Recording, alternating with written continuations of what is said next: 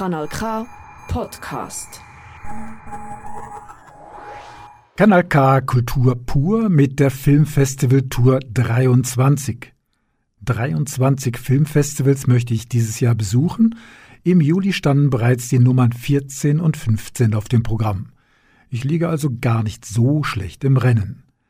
Filmfestivals, das ist wie eine Gratis-Degustation in einer Konditorei oder an einem Glassestand so viele Filme anschauen, wie man will, ganz nach Festival von früher Morgen bis spät in die Nacht, im Sommer sogar draußen Open Air unter Sternenhimmel oder bei Vollmond.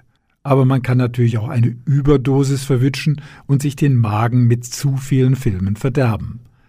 Im Juli besuchte ich mit Anita Huber das International Fantastic Film Festival NIF in Neuenburg und das Naturvision Film Festival in Ludwigsburg bei Stuttgart. Am Mischpult für die nächsten 60 Minuten Michael Berger, Kultur pur, live, analog, digital und auf dem Kabel und natürlich als Podcast unter anderem auf Spotify. Für mich ist jedes Jahr wieder das NIF in Neuenburg das große Filmfestival-Ereignis in der Schweiz. Neuchâtel International Fantastic Film Festival NIFFF alles begann im Jahr 2000 als kleines Spartenfilmfestival und hat sich inzwischen zu einem angesehenen Kulturanlass entwickelt, der übrigens auch vom Bundesamt für Kultur finanziell durchaus großzügig unterstützt wird. Das ist eher erstaunlich, weil die Filme, die beim NIF gezeigt werden, nicht unbedingt ins übliche Kulturfilmraster passen. Horror, Fantasy, Science Fiction, dazu der Schwerpunkt asiatischer Film, alles etwas blutig, schleimig, grusig und schräg. 124 Werke aus 44 Ländern, darunter acht Weltpremieren, sieben internationale Premieren und 46 Schweizer Premieren wurden dieses Jahr in vier Sälen und einem Open-Air-Kino gezeigt. Daneben fanden verschiedene Veranstaltungen, Gesprächsrunden, Ausstellungen und Vorträge zu audiovisueller Kunst, Literatur, Comic und Videospielen statt. Das Neuenburger Publikum ist sehr interaktiv im Kinosaal und feiert im Festivalzentrum im Englischen Garten gerne bis in die frühen Morgenstunden. Und auch die Deutschschweizer haben das Festival am Neuenburger See längstens entdeckt. In der nächsten halben Stunde hören wir Stimmen aus dem Kanal K Sendegebiet, denn viele unserer Hörerinnen und Hörer pilgern schon seit Jahren immer wieder gerne für eine intensive Filmwoche nach Neuenburg, um dort das spezielle Filmprogramm und die tolle Ambiance zu genießen starten wir mit Michael Lüscher und Ladina Darnutzer. Ich habe Michael Lüscher gefragt, ob er sich bei der unglaublichen Menge an Filmeindrücken noch an ein Highlight erinnern kann. Unbedingt. Und zwar ist es ein ungarischer Animationsfilm, der heißt White Plastic Sky. Der handelt von einer ökologischen Dystopie, in der äh, die Menschen nur noch 50 Jahre dort verleben, weil sie sich nachher mühen in Bäume verwandeln, um ökologisch für Ausgleich zu sorgen. Und den haben wir super gefunden, vor allem ich. Und ich kann den sehr empfehlen. Ähm, die ungarischen Filme, die es nicht schaffen, sind immer wieder spektakulär und ähm, auch der hat uns nicht enttäuscht. Ich würde den, den wir jetzt gerade vorher gesehen haben, Superposition, würde ich empfehlen ein unglaublich unheimlicher Film auf eine Art, obwohl nicht viel Splatter oder so dabei ist. Es wird sehr viel mit Spannung geschafft. Es geht um eine kleine Familie, um ein Pärchen mit einem kleinen Kind, das sich aufs Land zurückzieht, eigentlich sogar in den Wald zurückzieht und möchte ähm, ein Jahr lang quasi so ein bisschen sich selber finden und Zeit für sich nehmen. Und dann irgendwann mal merken sie, dass sie gar nicht so allein im Wald sind. Und ich glaube, mehr möchte ich gar nicht sagen. Wenn man jetzt äh, so viele Filme in einer Woche sieht, kann man sich wirklich an alle dann noch erinnern? Selbstverständlich. An alle, vielleicht sogar noch ein paar mehr, die man gar nicht gesehen hat, weil man anfängt rekombinieren und vermischen und zusammenmüseln, was eigentlich gar nicht zusammengehört. Aber daraus kommen auch neue eigene Ideen und das ist schön. Bei so einem Festival ist ja ein Teil auch, dass man anschließend diskutiert über die Filme. Seid ihr auch öfters der gleichen Meinung oder meistens anderer Meinung? Wir sind sehr oft nicht der gleichen Meinung. Gell? Das stimmt nicht, wir sind immer der gleichen Meinung. Das ist super, wir, wir haben wirklich ewige Diskussionen nachher. Das ist, äh, lohnt sich. Passiert es euch auch ab und zu, dass ihr irgendwie die Handlung ganz anders verstanden habt oder die Pointe, den Plot, äh, den Schluss anders verstanden habt? Ich glaube, je besser der Film, desto eher passiert das da am NIF, äh, weil es gerade die mehrdeutigen Filme sind, die äh, offen lassen, äh, wie genau es könnte sein, die auch Zuschauerinnen und Zuschauer ernst nehmen, wo sich eben lohnen, äh, darüber nochmal nachzudenken mit anderen, die den Film gesehen haben, sogar mit anderen, die den Film nicht gesehen haben. Oft ist es ja wirklich so, dass äh, nachher die Diskussion mehr noch bringt als der Film selber, dass bei der Diskussion am Schluss rauskommt, wie der Film entstanden ist. Wie wichtig sind eben bei so einem Filmfestival die Möglichkeiten, anschließend noch mit den Filmemachern zu sprechen? Es ist sicher spannend, äh, die Filmemacherinnen und Filmemacher auch mal zu sehen überhaupt und zu sehen, was sie sagen über ihren Film. Ähm, gleichzeitig ist es häufig auch äh, aufregend bis äh, enttäuschend äh, zu hören, was andere äh, Zuschauerinnen und Zuschauer darüber denken. Manchmal bin ich sogar begeistert vom Film und nachher enttäuscht darüber, was äh, Filmemacherinnen und Filmemacher sagen. Aber so ist es halt. Es sind halt nicht... Ähm, Politikerinnen und Politiker, es sind Filmemacherinnen und Filmemacher und das merkt man manchmal auch. Das ist irgendwie auch noch schön, dass, zu sehen, dass sie einen Ausdruck finden über, über das Medium Film, wo sie vielleicht auf einer Bühne, wenn sie Sachen gefragt werden, gar nicht haben. Es gibt ja so viele Filmfestivals auf der Welt, 3000 habe ich irgendwo mal gelesen. Wieso kommt ihr immer wieder nach Neuenburg? Also einerseits natürlich wegen dem Film, auf jeden Fall.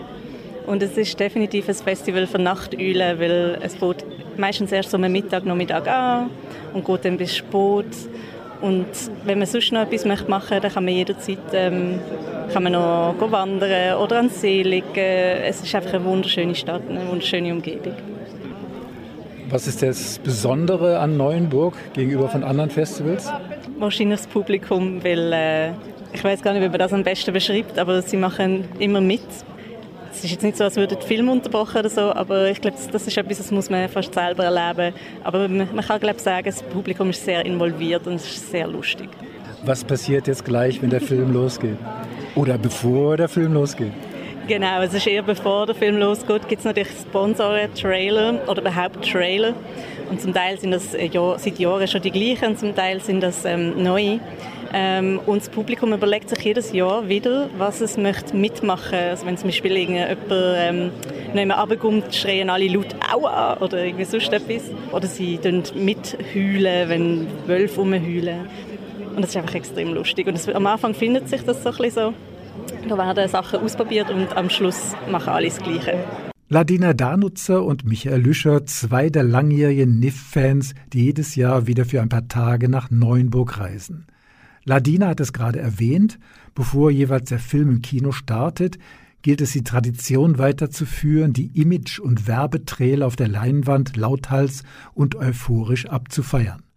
Vor ein paar Jahren fehlte mal der Trailer der tanzenden Skelette, die Werbung für die Horror-Mitternachtsserie des welschen Fernsehens, was beim Publikum heftige Proteste auslöste. Und dann gibt es noch den Running Gag Bahubali, eine Reminiszenz an einen indischen Film, der irgendwann vor zehn Jahren im Programm lief. Eine Zuschauerin oder Zuschauer im Saal ruft Bahubali und dann kommt sicher das Echo von einem Dutzend Leuten zurück lustigerweise von Filmbegeisterten, die den Film damals kaum gesehen haben. Für eingefleischte Niff-Gänger ein Riesenspaß und auch Debütantinnen und Debütanten machen dabei schnell mit. Und weil wir ein multimedialer Radiosender sind, hier eine kleine Kostprobe. Kino im Kopf bei Kanal K. Lunettes, Monsieur Robert.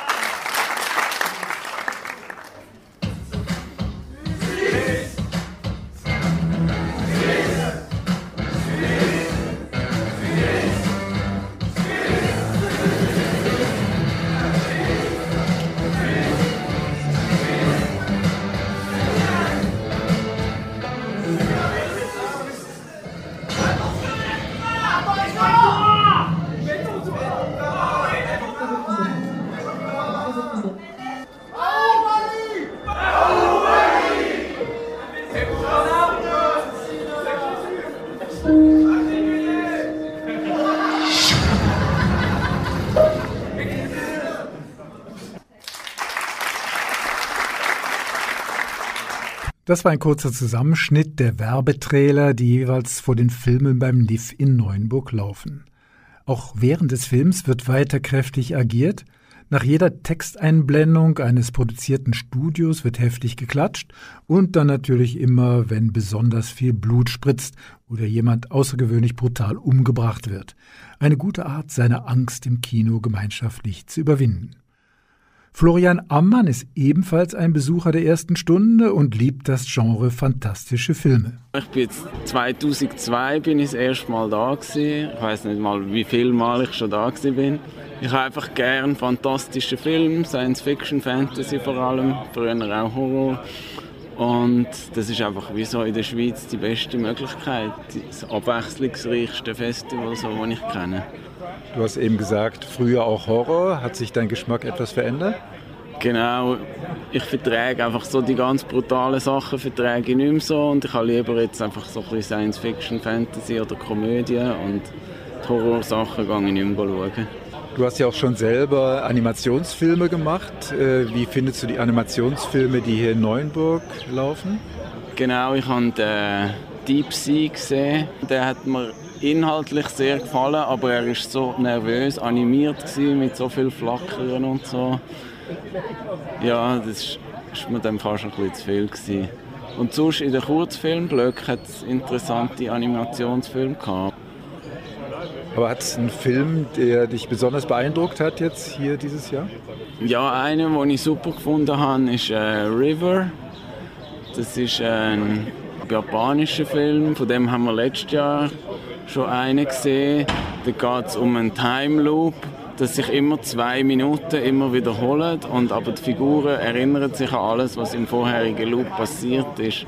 Und es ist alles immer in Plansequenzen mit bewegter Kamera und einfach nur schon das immer alles im Block von zwei Minuten, wo einfach durchgefilmt ist und wie das Timing und Dramaturgie nachher aufgeht, das muss ja der Regisseur wie alles im Kopf haben und im Gespür, weil normalerweise schneidet man ja einen Film und dann kann man wie das Timing noch anpassen und er ist einfach dann wie so an dem, mit dem stecken geblieben, was er gefilmt hat. Und ich habe es sehr beeindruckend gefunden, dass das aufgegangen ist. Hast du auch irgendeinen Film gesehen, wo du sagst, ja, da ist es nicht aufgegangen? Ja, also Shin Kamen Rider habe ich gesehen. Das ist eigentlich ein Genre, das ich sehr gerne habe. Das ist so äh, japanische Superhelden.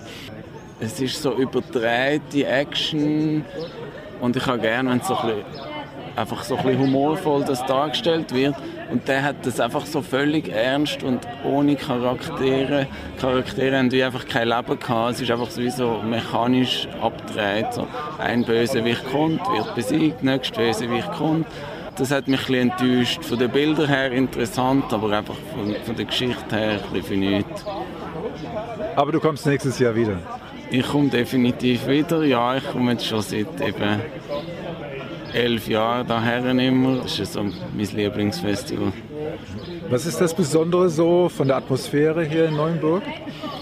Ja, es ist einfach halt, weil es Sommer ist und ähm, der See und Neuchâtel hat so etwas Mediterranes und wir haben dann immer da eine Ferienwohnung und gehen auch noch baden im See und einfach so ein bisschen, das ist so meine Sommerferien eigentlich. Florian Ammann hat den chinesischen Animationsfilm Deep Sea schlussendlich durchgestanden. Ich selbst musste das Handtuch bereits nach 15 Minuten werfen. Die 3D-Animation hat mich überfordert, weil ich die Bildlegenden immer brav mitgelesen habe. Die französischen waren 2D ganz unten an der Leinwand zu sehen und die englischen Untertitel standen 3D mitten im Kinosaal. Das sieht zwar lustig aus, wenn man die Buchstaben fast greifen kann, hat aber das Zusammenspiel meiner Augen mit meinem Gehirn etwas durcheinander gebracht und ich wurde im Unterwasserfilm seekrank und musste deshalb nach draußen an die frische Luft flüchten. Sarah Montibella ist ebenfalls eine langjährige NIF-Besucherin und freut sich jeweils auf die tolle Atmosphäre in Neuenburg. Also ich finde das Festival vor allem auch darum cool, weil, nicht, weil man wirklich merkt, die Leute sind extrem leidenschaftlich fürs Kino da. Sie sind nicht wegen einem roten Teppich da oder so, sondern man merkt wirklich, dass die Leute jetzt Jahr gerne wiederkommen und dass wirklich der Film als, als solches zelebrieren. Und es werden da immer wieder so ähm, gesellschaftliche Themen verhandelt, äh, auf eine sehr kreative Art. Zum Beispiel in diesem Shortfilm äh, Foreigners Only wo es darum geht, dass man in Indien immer mehr also Inserat findet, ähm, zum Beispiel äh, Wohnungsinserat oder so, wo sich direkt nur wirklich an Ausländer richtet. Und ähm, es ist eine sehr originelle Art und Weise, wie sie das Thema abhandelt. Und das dann auch sehr radikal bis zum Ende durchziehend. Ja, mit der Message zum Beispiel. Gibt es für dich irgendein Limit in dieser Art von Film, dass du sagst, wenn zu viel Blut fließt, äh, dann kannst du nicht mehr hinschauen? Ich glaube, es kommt immer auf die Art und Weise an, wie es dargestellt wird. Oft ist es ja auch so überzeichnet, dass man es glaube ich, auch sehr gut kann abstrahieren und vom geopolitischen Kontext ähm, getrennt anschauen. Ja. Das heißt, man kann bestimmte Themen kann man ganz gut mit Überdrehung oder mit äh, Mitteln die dann gar nicht mehr so realistisch sind, darstellen?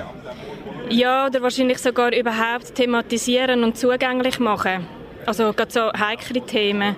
Es hat noch so einen Kurzfilm gehabt, einen koreanischen Kurzfilm, ähm, wo es darum gegangen ist, um den Druck, der gesellschaftlich herum ist, also quasi Nachfolge zu haben, möglichst schnell noch einen Sohn zu haben. Und das ist ja in dieser Gesellschaft sehr stark, äh, ein Druck herum. Und ja, ich glaube, das war eine gute Art und Weise, gewesen, dass wir irgendwie können ansprechen und thematisieren, wenn man es sehr überzeichnet hat. Ja. Du hast jetzt gerade zwei asiatische Filme angesprochen. Interessieren dich besonders asiatische Filme? Ähm, ja, mich persönlich schon. Es ist immer auch so ein, ein Fernweh, das ich da noch ein bisschen ähm, stillen kann, wenn ich da ankomme auf Neuchâtel. Was ist denn das Besondere an asiatischen Filmen? Ah, es ist immer schwierig, das alles so zu verallgemeinern. Also ich, ich habe halt auch so einen Bezug zu Asien, weil ich auch schon öfters für eine längere Zeit da war. Und ähm, ja, ich glaube, weil es halt auch so ein die vertraute Umgebung ist, fühle ich mich immer sehr stark daheim. Und äh, mir fällt es irgendwie jetzt leichter, gewisse, gewisse, gewisse Filme aus gewissen ähm, kulturellen Kontext irgendwie auch so ein bisschen dann in der, in der Perspektive von der, oder mit der Brille von dieser Kultur zu lesen, als jetzt vielleicht den afrikanischen Film, wo ich nicht gleich viel Bezug dazu habe. Asiatisches Kino, das klingt nach Bollywood, Kung Fu, Bruce Lee, Hongkong und Yakuza. Die asiatischen Filme in Neuenburg bringen aber auch immer ein paar zusätzliche Überraschungen. Einerseits völlig überdrehte Teenie-Komödien, dann knallharte Rächer-Action-Krimis und auch alberne Marvel-Stories. Asiatisches Kino ist aber für unsere Breiten ab und zu nur schwer verdaulich. Ich persönlich fand den taiwanesischen Film Marry My Dead Body eher mühsam. Dort muss ein homophober Polizist eine Ehe mit einem schwulen Geist eingehen. In Taiwan ist bereits diese abgefahrene Idee eines LGBT-Films ein gewisses Risiko. Anita Huber fand den Film übrigens ganz toll und der Streifen erhielt in Neuenburg auch den Publikumspreis für den besten asiatischen Film. So sind Geschmäcker halt verschieden. Anita Huber. Die Hauptperson, ein junger, ehrgeiziger Polizist, hat ihre schwule Sauna einen Drogenkonsument verhaftet. Weil es allerdings der Sohn von einem einflussreichen Mann ist, wird er strafversetzt. Da lässt er ein Kuvert vom Boden auf und boom, ist er mit dem Geist von einem toten schwulen Mann verheiratet. Die Großmutter vom verstorbenen Jüngling ist hoch erfreut. Unserem Protagonist gefällt das allerdings gar nicht. Und dann wird er der lästige Geist, wo nur er sieht, nicht los. Schlussendlich raufen sich die beiden zusammen, um den Autofahrer zu suchen, der der junge Schwulmann überfahren hat. Dabei decken sie viele überraschende Geheimnisse auf. Ein witziger, actionhaltiger, aber auch emotionaler Film und erzählt, wie man mit Familienzusammenhalt und übergreifendem Teamwork schwierige Probleme lösen kann. Der Film zeigt aber auch, wie sich Taiwan von China unterscheidet. Taiwan ist ein Land, wo chinesische Traditionen mit einer toleranten Gesellschaft vereint. Ein anderer asiatischer Film, der mir aufgefallen ist, war Bedia, eine lustige indische Mischung aus Werwolf-Horror und Naturfilm, wobei die Natur etwas sehr künstlich und studiomäßig daherkam. Und im Film wurde sehr oft moralschwanger mit erhobenem Zeigefinger betont, wie wichtig es sei, die Natur zu schützen. Andere Länder, andere Sitten, aber genau das macht ja die Entdeckung von neuen Filmen bei einem Filmfestival aus. Michel Frutig ist Mitveranstalter des Bruck Goa.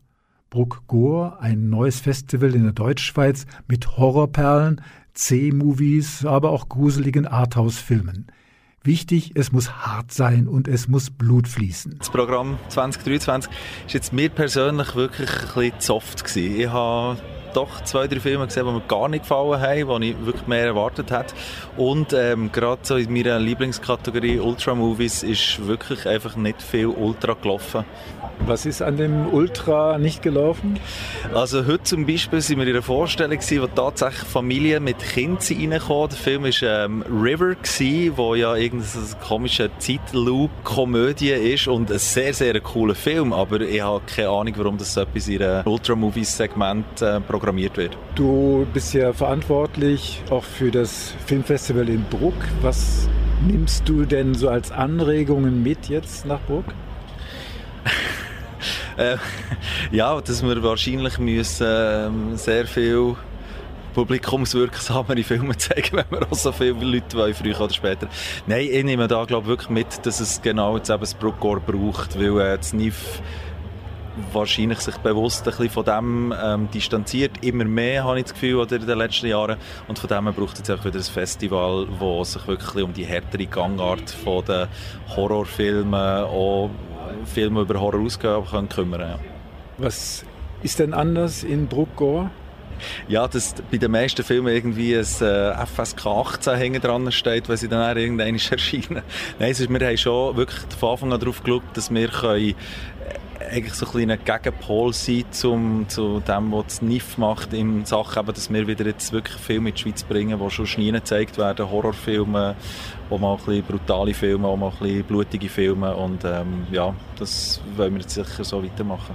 Neuenburg ist ja bekannt, das Festival, das NIF, dass das Publikum sehr stark mitgeht bei den Filmen. Wie kann man das schaffen, dass in Bruck die Leute auch mehr mitgehen? Das ist eine sehr gute Frage und ich glaube, das, das, das haben wir noch nicht knackt, das Mysterium, weil das ist halt hier irgendwie auch, schon seit, seit Jahrzehnten ist das auch irgendwie zu dem hergewachsen, was heute ist und hat irgendwie so kleine, seine Running Gags. Das haben wir Bruck sicher noch nicht. Ich bin auch nicht ganz sicher, ob ich das überhaupt wett im gleichen Ausmaß. Aber wir müssen sicher noch irgendwie es herbringen, am Anfang das Publikum ein bisschen besser zu motivieren oder zu animieren, ähm, dass, man, dass man da ein bisschen mehr Stimmung machen kann. Aber irgendwas kann man ja vielleicht doch vom NIF mitnehmen. Was gibt es noch Positives zu berichten vom NIF?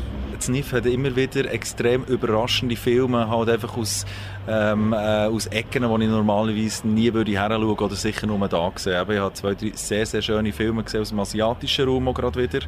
Äh, River habe ich schon erwähnt, der hat mir extrem gut gefallen und heute Morgen Cobweb auch ein sehr amüsanter Film. Auch Daniel Steffen vom Bruck Gore ist nach Neuenburg gereist, um sich inspirieren zu lassen. Also ich habe mir schon die natürlich rausgesucht, die so ein bisschen mit Blut gehalten sind, was auch recht schwierig ist dieses Jahr. Also Double Blind, äh, ein Erstlingswerk, das in einem Labor spielt, äh, äh, mir sehr gut gefallen hat. Ein anderer war eben der Piove, der Italienisch.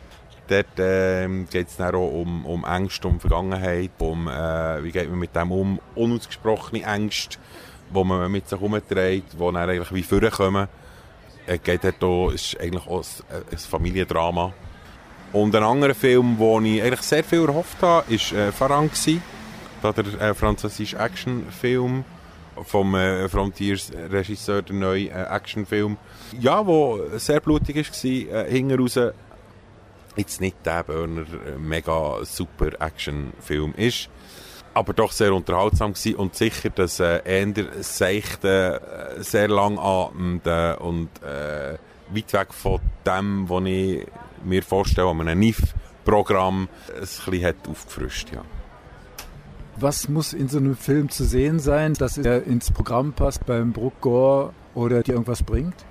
Also, das sind jetzt zwei Sachen. Was passt ins Brook Gore-Programm und was sage ich, das ist für mich ein Film, der Offer hat. Es ist nicht so, dass ich ähm, jetzt an diesem NIF, wie gesagt, ich habe seit 20 Jahren als NIF, das war mein 20-Jähriger hier, es ist nicht so, dass ich grundsätzlich nicht gerne Filme habe, die nichts mit Horror zu tun haben. Ich schaue sehr gerne einen guten Film, ich gehe ans NIF und das gibt die Überleitung zum Bruckgor, ähm, wo sich halt einfach der Horrorfilm und, und, und wo ich das so sehe. Und das macht einen guten Film aus dort. Ähm, Für mich muss eine gute Story haben, er muss aber einfach auch unterhaltsam sein und einfach Spass machen. Ich mache mich im Fall nicht in einem zweistündigen Film hinter Sinnen und irgendwie zwischen Zielen lesen und äh, nein, ich will unterhalten werden, ich will eine gute Geschichte und ich will Gore. Ähm, ich will äh, Schleim, ich will Monster, ich will Neues sehen und Spass am Ganzen, ja genau. Michel Fruttig und Daniel Steffen vom Goa Filmfestival in Bruck. Wer Spaß an harten Horrorfilmen hat, geht auf die Webseite bruckgoa.ch und abonniert dort den Newsletter. Das nächste Festival in Bruck findet zwar erst Ende April nächsten Jahres statt, doch auch vorher gibt es einige Events für Hardcore-Fans. So das Highfish Snacks Double Feature am Samstag, 26. August im Excelsior Bruck. Anita Huber hat sich in Neuenburg eher die leichten Fantasy-Movies angeschaut. Besonders gefallen hat ihr der Eröffnungsfilm des Festivals The Pot Generation. Anita Huber. Der Film spielt ihre moderne, leistungsorientierte Gesellschaft in der nahen Zukunft, ihre Großstadt. Die Hauptfigur Rael, gespielt von Emilia Clarke, ist eine begehrte Mitarbeiterin, solange sie leistungsfähig bleibt. Darum bekommt sie eine finanzielle Unterstützung, wenn sie nicht traditionell schwanger wird, sondern ihr Baby in einem künstlichen Uterus, eben einem Pod, aufwachsen lässt. Doch ihr Mann ist rückständig. Er liebt Natur. Er arbeitet im Botanischen Garten und schockiert Studenten, weil er sie auffordert, echte Bäume anzulängen. Wird ihr Mann zustimmen, dass ihr gemeinsam Embryo in einem künstlichen Ei aufwachst, kann sie eine Beziehung aufbauen zum Baby im glänzenden Hightech-Ei, werden die stolzen Eltern sich so verhalten, wie es Gesellschaft erwartet? Stark ist der Film, weil er noch an aktueller Realität ist und der künstliche Assistent zum Beispiel an Rahel ganz neutral mitteilt, dass ihre Produktivität gesunken ist und dann nochmal neutral feststellt, dass sie genervt reagiert. Ein sehenswerter Film. Und welche Filme haben mir persönlich besonders gefallen? Drei Filme sind vorhin bereits erwähnt worden. Da ist einmal Superposition. Ein junges dänisches Paar fährt mit ihrem Sohn an einen See. Dort wollen sie in der Einsamkeit ohne Kontakte zur Außenwelt einige Monate verbringen, sich wieder neu finden und ihre Erfahrungen dabei in einem Podcast und in einem Buch verarbeiten. Doch dann treffen sie auf ein total identisches Doppelgängerpärchen. Eine Mischung aus Psychothriller, Mystery-Drama, insgesamt sehr empfehlenswert. Ebenso Double Blind. Ein Dutzend junger Leute nimmt an einem Medikamententest teil. Alles scheint easy zu laufen, einfach verdientes Geld, doch dann heißt es, sie dürfen ab sofort nicht mehr einschlafen, sonst würden sie elend sterben. Als sie merken, dass immer mehr aus dem Ruder läuft, versuchen sie aus dem Laborbunker zu fliehen. Und dann wird es blutig. Man sitzt im Kinosessel und drückt fest die Daumen für die Probanden und überlegt, wie würde man wohl selbst in solch einer Situation reagieren. Ein Film, den ich ebenfalls empfehlen kann, ist Restore Point. Im Prag der zukünftigen 50er Jahre kann man sein Leben versichern lassen, indem man täglich eine Sicherheitskopie von sich anlegt. Dadurch kann man sich bei einem Unfall oder einem plötzlichen Tod wiederherstellen lassen. Die Story ist etwas kompliziert, aber mir haben die kleinen Details in der tschechischen Produktion imponiert. Irgendwelche digitalen Gadgets werden im Hintergrund der Handlung gezeigt, alles Technik, die uns sicher in den nächsten 30 Jahren droht. Und das Prag der Zukunft sieht auch durchaus speziell aus. Ein mit Liebe zum Detail gedrehter Film, auch wenn die Story eben etwas verwirrend ist. Der Sci-Fi-Action-Thriller Restore Point durchaus sehenswert. Und mein persönlicher Lieblingsfilm des Festivals? River. Die japanische Zeitschleife ist erfrischend wenig blutig, doch dafür überraschend und witzig. In einem japanischen Touristendorf spielt die Zeit verrückt. Alle zwei Minuten startet alles wieder von vorne und die Protagonisten und die Zuschauer überlegen verzweifelt, wie man aus dem Irrsinn wieder rauskommen soll. Ein sehr sympathischer Film, wenn River in die Kinos kommt, unbedingt sehen. Wie üblich bei Filmfestivals werden auch Preise vergeben. Die diesjährigen Gewinner in der Kategorie Bester internationaler Film und den Preis der internationalen Kritik stellt uns Anita Huber vor. Der malaysische Spielfilm Tiger Stripes hat in Neuchâtel viel Preis bekommen. Unter anderem der renommierte HR Giger Narcisse Award für den besten internationalen Film. Im Zentrum steht Safran, eine Teenagerin aus einem Dorf in Malaysia. Sie ist aufgeweckt und wild. An der Mädchenschule dreht sie unter dem Applaus von ihren Freundinnen auf dem WC TikTok-Dance und probiert einen verruchten westlichen BH aus. Doch dann setzt bei ihr als erste die Menstruation ein. Ihr Schule wird sie von ihrer vorherigen Freundin, wo erzkonservative Einstellungen hat, gemobbt. Da verwandelt sich Safran temporär in ein Monster. Eine Coming-of-Age-Geschichte mit überforderten Eltern, einem Exorzist, übernatürlichen Kräften und einer zerbrochenen Freundschaft.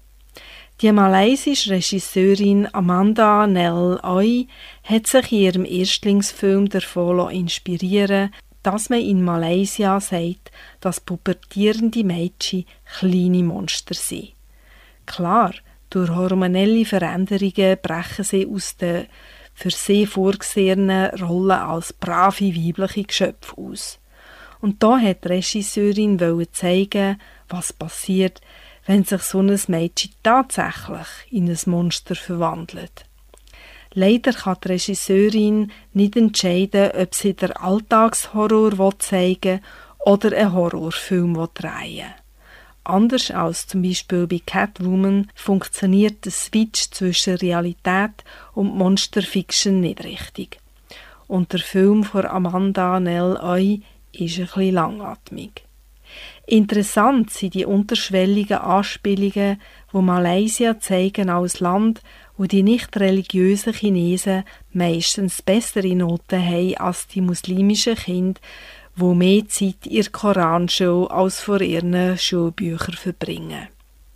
Im Film kommt auch ein Social Media geiler Exorzist vor. Leider sind so Männer, die mit dem Aberglauben der Leute Geld machen, in Malaysia häufig verbreitet. Kanal K. Das muss so. Auch der Film Racing Grace hat verschiedene Preise gewonnen unter anderem der International Critics NIF Award. Der englisch-philippinische Regisseur Paris Garcia erzählt die Geschichte von alleinerziehenden Mutter Joy. Sie lebt als Philippina illegal in England und arbeitet als Putzfrau bei verschiedenen Familien. Weil sie Geld spart für ein überteuertes Visum, schlafen sie und ihre Tochter in den Wohnungen von ihrer Kundschaft, wo gerade in den Ferien sind. Da bekommt Joy die Möglichkeit, den reich alt Mr. Garrett zu pflegen, mit einem guten Lohn und einem eigenen Zimmer. Doch ist der alte Herr wirklich so todkrank? Was ist mit seiner ersten philippinischen Hausangestellten passiert? Und was verbirgt sich hinter der verschlossenen Kauertür? Der Film beleuchtet das Verhältnis zwischen den philippinischen Gastarbeitern und ihren englischen Arbeitgebern und stellt die Frage, wer ist eigentlich von wem abhängig. Der Film hat einen guten Spannungsbogen und zeigt Einblick aus Sicht von Philippinas auf der Suche nach einem besseren Leben als Angestellte im kalten England ihres Lebens fristen.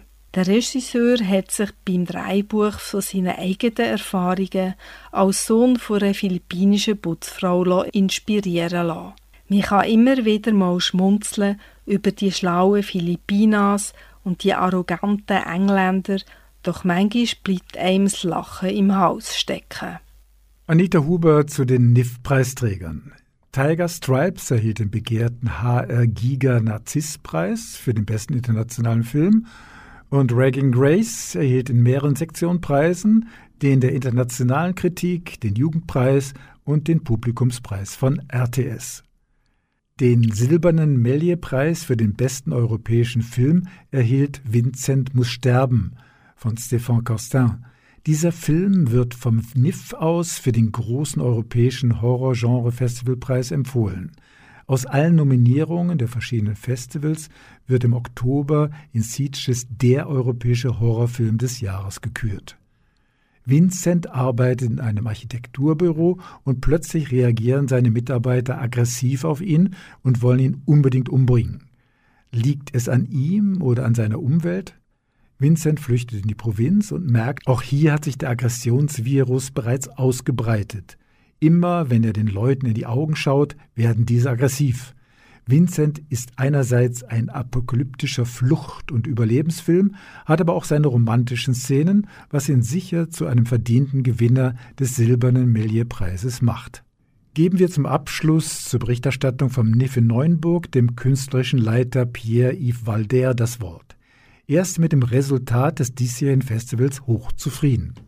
We are very happy to showcase uh, new talents uh, in different cinematographies um, on an international level, and I think the, um, the palmarès, uh, the price list reflects that very well.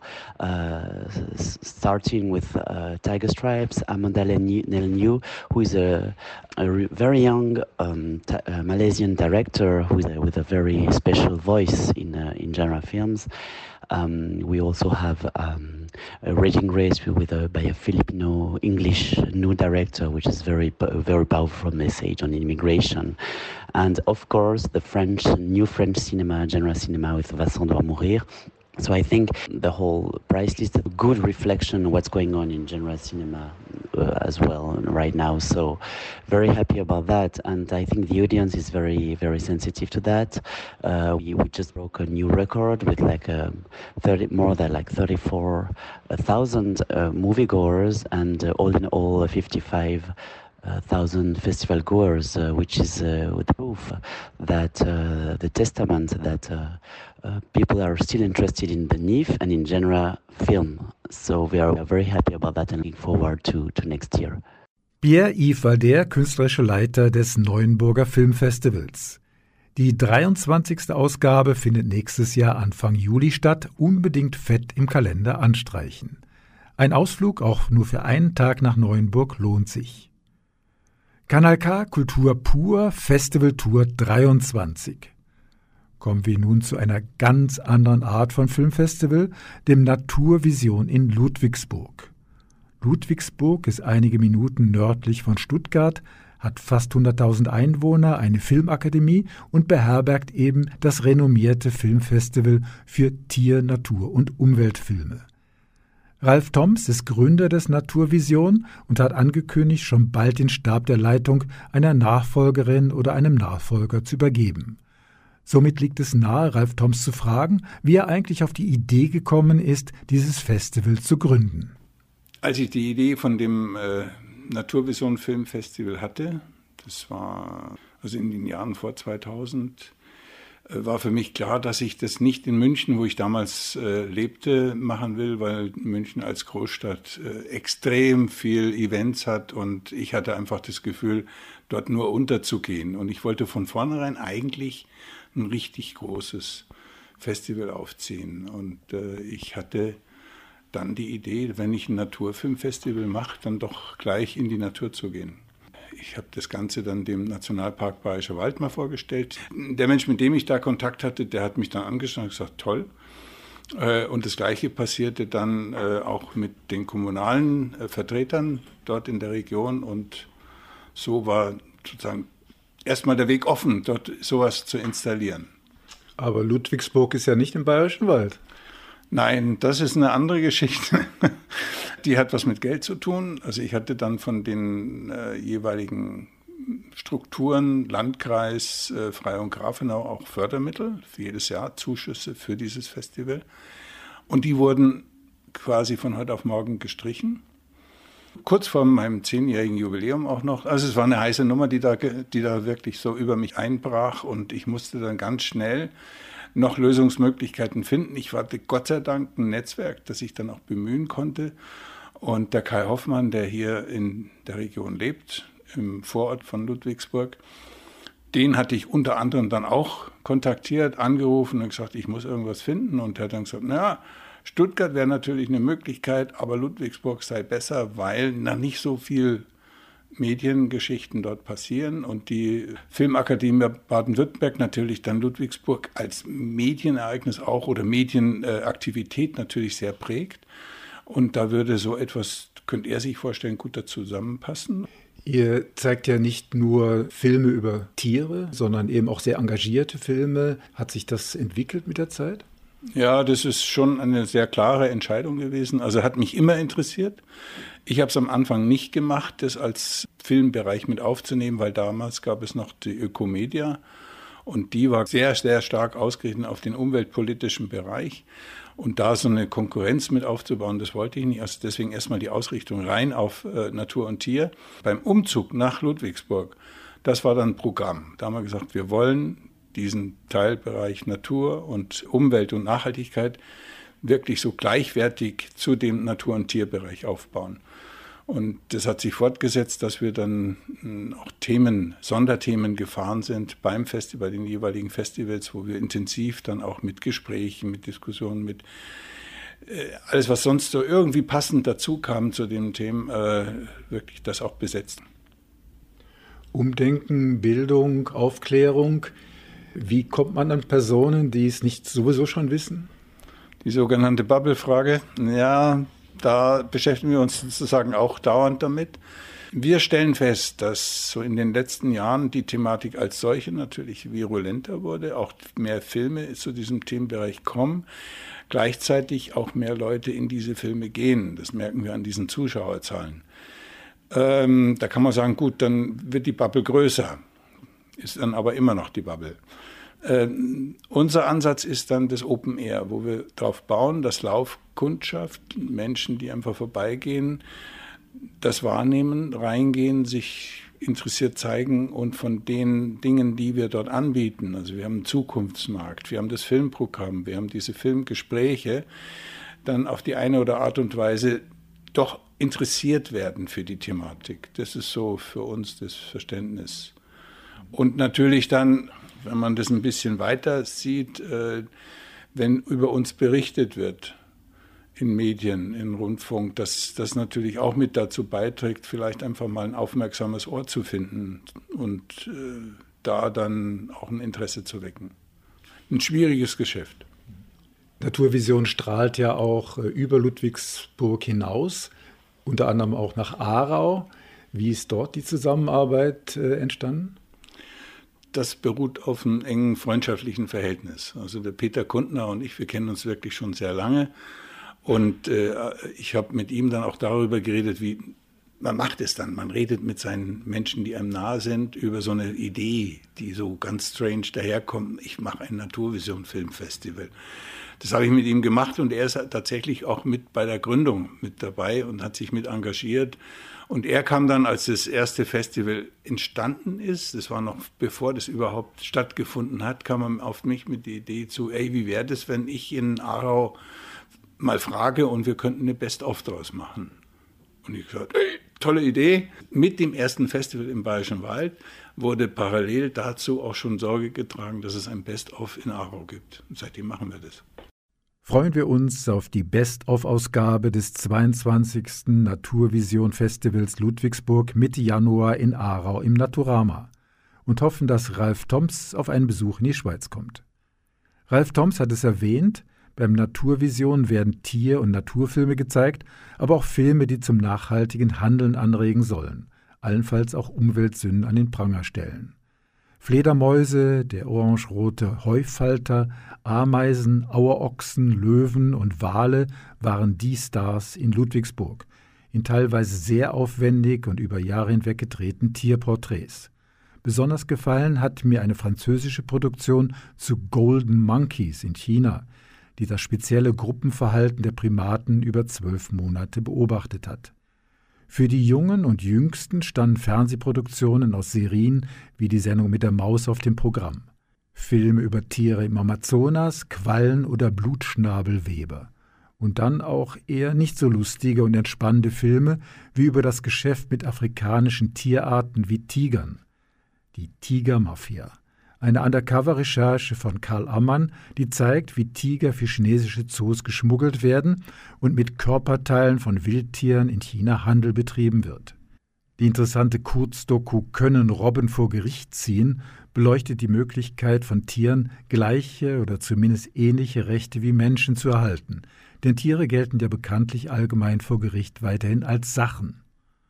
Ebenso eindrücklich und zu Diskussionen anregend ist der Film Black Mambas. Da geht es weniger um Schlangen als um eine Gruppe von weiblichen Rangern in Südafrika an der Grenze zum Krügerpark. Dort sollen sie für die Sicherheit von Nashörnern und Gürteltieren sorgen. Sicher eine große Chance für diese jungen Frauen, einen sinnvollen Job zu erledigen und eigenes Geld zu verdienen, aber wenn man etwas hinter die Kulissen schaut, die ganze Geschichte ist trotzdem etwas fragwürdig. Und was interessieren uns in der Schweiz die Umweltschäden, die ein Bergwerk in Rumänien auslöst? Hoffentlich sehr viel, denn der Abbauschlamm der zweitgrößten Kupfermine Europas hat ein ganzes Tal überflutet und die Existenz von über 1000 Menschen in dem Dorf Germania vernichtet. Der junge Filmemacher Matthäus Wörle hat dort jahrelang recherchiert und an dieser Geschichte lassen sich viele Missstände unserer Zeit aufzeigen. Die maßlose Ausbeutung von Rohstoffen, wenn die Schaffung von Arbeitsplätzen über allen Umweltanliegen steht, ganze Dörfer und Landschaften werden geopfert, wie übrigens auch beim Braunkohleabbau und beim Autobahnbau. Korruption und die Ohnmacht der betroffenen Anwohner und die ungewissen Langzeitschäden, die uns alle irgendwann wieder einholen werden. Ganz konkret geht es im halbstündigen Kurzfilm Germania um ein ehemals idyllisches Tal im rumänischen Apuseni-Gebirge und eben das Dorf Germania, das fast vollkommen von giftigem Schlamm überflutet wurde. Nur noch die Kirchturmspitze schaut aus dem Abraum, der vom nahegelegenen Kupferbergwerk hier hingeleitet wurde, heraus. Die ältere Frau Valerie hat noch lange am Rande des Sees mit einer Kuh in ihrer Hütte ausgeharrt, doch nun muss sie ebenfalls flüchten. Matthäus Wörle zeigt in schaurig schönen Landschaftsaufnahmen und in dem sehr einfühlsamen Porträt von Valeria die Vergangenheit und auch die Zukunft dieser vertriebenen Menschen auf. Ganz unspektakulär wird der Tagesablauf von Valeria gefilmt und wie sie in großer Liebe von ihrem Mann spricht, der vor einigen Jahren gestorben ist. Matthäus Mörle ist zurzeit daran, diesen Kurzfilm mit weiterem Material zu einem langen Dokumentarfilm als Masterarbeit zu schneiden. Für den Kurzfilm erhielt er letztes Jahr den Deutschen Menschenrechtsfilmpreis in der Sparte Hochschule. In der Laudatio wurde der Film gelobt, dass er eben nicht nur die Umweltzerstörung zeigt, sondern auch die menschlichen Flüchtlingstragödien in den Mittelpunkt stellt. Denn kein Mensch verlasse seine Heimat leichtfertig. Ja, der Film hat den Deutschen Menschenrechtsfilmpreis gewonnen 2022. Da habe ich mich sehr darüber gefreut, weil natürlich ähm, die Thematik für mich immer in erster Linie wichtig ist. Was, was erzählt der Film ähm, und hat er vielleicht auch eine Bedeutung hinten heraus für die Leute dort, für andere Leute? Vielleicht erzählt die Geschichte auch eine kleine Geschichte, die woanders auch genauso wiederzufinden ist und ähm, ja, wo viele Leute sich vielleicht in anderen Regionen der Welt auch denken, ja, sowas gibt es bei uns auch und sowas ist eigentlich nicht gut. Vielleicht sollten wir da irgendwas dagegen tun. Aber wie ich Sie vorhin verstanden habe, sind Sie doch etwas weniger optimistisch, dass der Film was bewirkt hat. Vorher im Filmgespräch habe ich darüber gesprochen, dass er wenig bewirkt, wahrscheinlich in der Situation vor Ort, also für die Leute, die das machen, die diese Mine betreiben, die diese Umweltverschmutzung betreiben und vielleicht auch für diese Leute, die daran verdienen oder den Konsumenten und so weiter. Ich glaube aber doch, dass er in einer gewissen Weise natürlich was in Menschen bewirken kann, die den Film sehen, die vielleicht sich selber darin sehen, die vielleicht auch nur kleine Geschichten darin sehen, die Liebesgeschichte zu ihrem Mann oder einfach den Verlust von Heimat. Ich meine, der Verlust von Heimat ist heutzutage auf unserer Welt aufgrund von klimatischen Bedingungen, aufgrund von Kriegen, aufgrund von hundert anderen Gründen essentiell und ständig allgegenwärtig und die Vertreibung ist in dem Film natürlich auch ein Thema. In dem Fall ein ökologisches Thema, aber ich glaube, dass sich damit vielleicht auch sehr viele Leute ähm, identifizieren können und ein Zuhause, ähm, das wissen wahrscheinlich sehr viele Leute, was das für sie bedeutet und wenn sie von dort herausgerissen werden aufgrund von, von Schicksalsschlägen oder aufgrund von äh, Naturverschmutzung, die sie selber nicht beeinflussen können, dann ähm, glaube ich, kann man da sehr viel mitfühlen. Und dann hoffe ich natürlich, dass das in, im Kleinen für viele Leute, die vielleicht auch danach darüber reden, einfach doch einen Effekt hat. Der Film hat jetzt 30 Minuten gedauert. Im Augenblick ist eine längere Version davon in Bearbeitung. Der wird dann anderthalb Stunden dauern. Es wird ein Langfilm auf jeden Fall. Das war auch das Ziel. Da, damit möchte ich an meiner Hochschule abschließen. Das ist natürlich auch der Versuch, irgendwie damit in der Branche irgendwie Fuß zu fassen, dass auch die Leute, die Produktionsfirmen, die mir potenziell in Zukunft vielleicht mal Geld geben möchten, auch sehen, okay, dieser Mann hat vielleicht schon mal die Erfahrung gemacht mit einem Langfilmprojekt, der weiß, was es bedeutet, der weiß, ähm, was man damit tun muss und das war die Idee dahinter.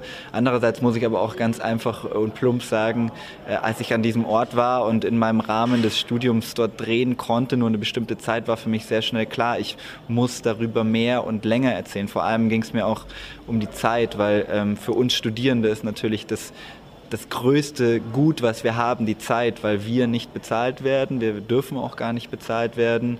Und darin liegt natürlich eine enorme Chance, dass auch unsere KommilitonInnen, die uns helfen, einfach auch umsonst sind. Und dadurch können wir einfach Zeit in Themen investieren, was mir für Dokumentarfilm wahnsinnig wichtig ist, weil man sollte nicht an den Ort gehen und dort eine Geschichte sich nehmen und damit wieder nach Hause fahren, sondern man investiert auch immer seine eigene Zeit. Und deswegen finde ich sehr wichtig, dass man nicht nur vor Ort ist und den Leuten eine Kamera ins Gesicht hält, sondern dass man mit ihnen lebt, dass man mit ihnen Dinge erlebt, dass man vielleicht auch von sich selber erzählt.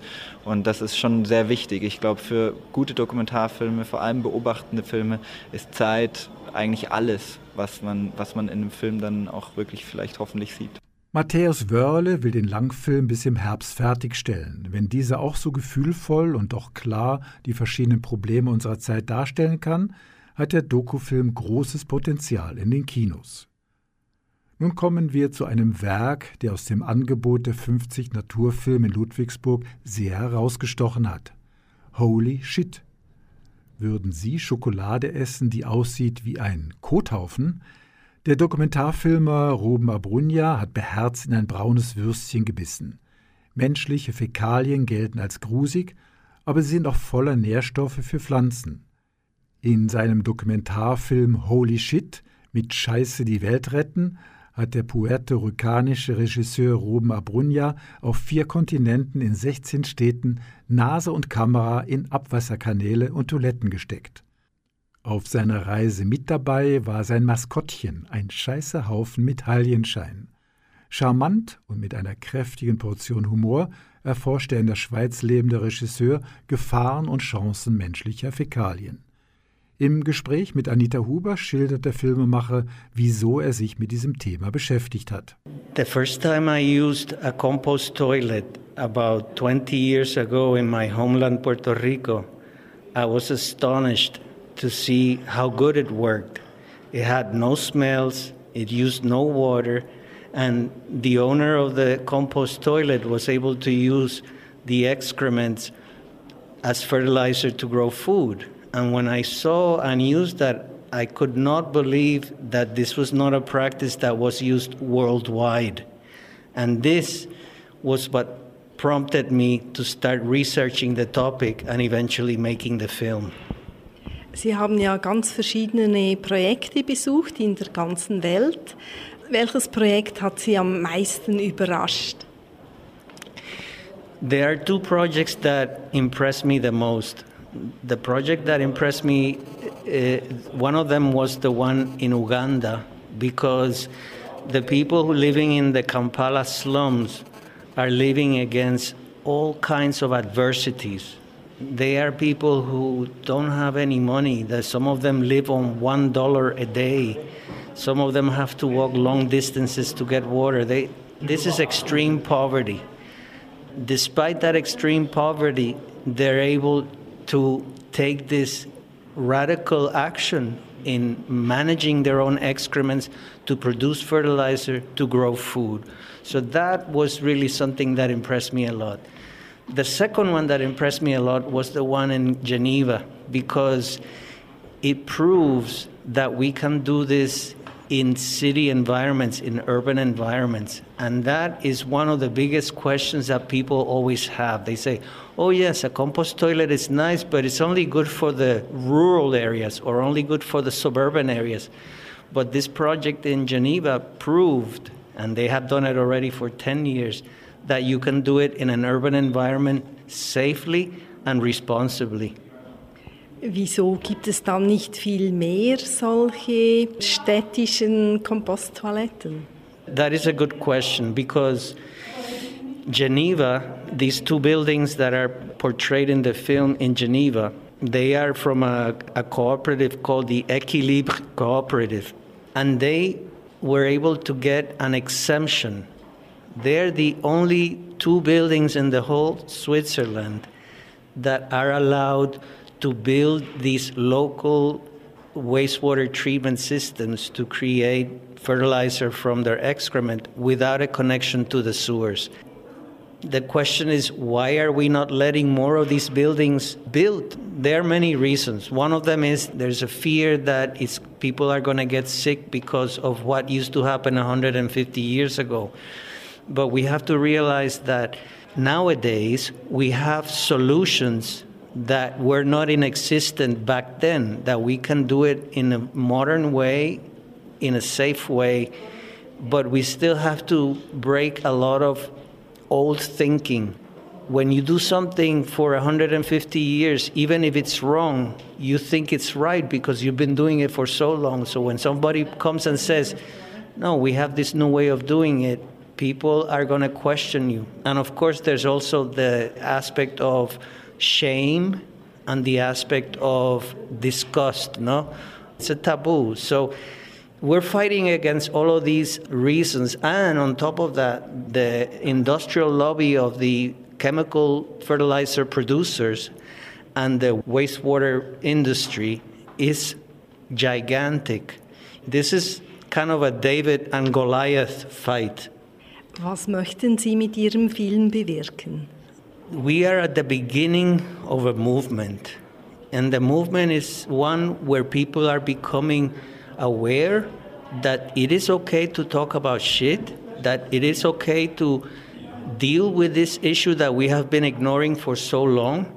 I would hope that the film will allow more dialogue and would allow questioning the old laws that we have had for many years so that we can start changing things. I don't expect that things are going to change overnight and the film is not going to make things different from one festival to the next, but it will raise questions. It will make people talk about it. It'll make uh, legislators, people in parliaments, to think more about these issues and to have people put pressure on them to change them.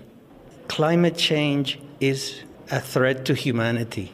This is clear that if we don't change our habits of burning petroleum, of burning fossil fuels, and the world as we know it will really end, and that will bring the end of humanity. This is not an exaggeration. And when we think about that, we should consider the way we manage our excrements because we can really reduce the amount of fossil fuel consumption. Because when we use our own excrement as fertilizer, we can reduce. Right now, the numbers are between 17 and 21 percent that we can reduce the use of fossil fuels by that much if we were to start using our own natural fertilizers. So that can make a big impact into the mitigation of climate change. Das war Roba Brunja im Gespräch mit Anita Huber. Auf der Webseite holyshit.global gibt es viele Hintergrundinformationen inklusive der Rubrik Was kann ich tun? Ein Film, der das Zeug hat, eine Diskussion über ein beschissenes Thema auszulösen. Der Film Holy Shit läuft voraussichtlich auch am Dokumentarfilmfestival vom 14. bis 17. September in Bruck. Das war's bereits wieder von Kanal K Kultur pur mit der Ausgabe Nummer 7 der Filmfestival Tour 23. Wir hörten Infos, Stimmen und Filmtipps zum Neuchâtel International Fantastic Film Festival und dem Naturfilmfestival Naturvision in Ludwigsburg. Die Webseite des Naturvision ist übrigens sehr informativ. Unbedingt mal reinschauen, natur-vision.de. Und nicht vergessen, das Best of Naturvision kommt im Januar nach Aarau ins Naturama. Und wer auf harte Horrorfilme steht, bleibt am Ball bei den Double Features Spezialvorführungen im Excelsior Bruck. Die Kanal K Filmfestival Tour geht natürlich weiter, ganz aktuell in Locarno. Dort sind noch bis am 12. August über 200 Filme aus aller Welt in einem Dutzend Kinos und auf der großartigen Piazza in der Altstadt von Locarno zu sehen. Vielleicht sehen wir uns ja dort. Mehr Infos dazu sind zu finden im Netz unter locarnofestival.ch. Ein Dankeschön an Anita Huber für die großartige Unterstützung bei der Filmfestivaltour. Vom Mischpult verabschiedet sich für heute Michael Berger. Das ist ein Kanal K Podcast Jederzeit zum Nachhören auf kanalk.ch oder auf deinem Podcast App.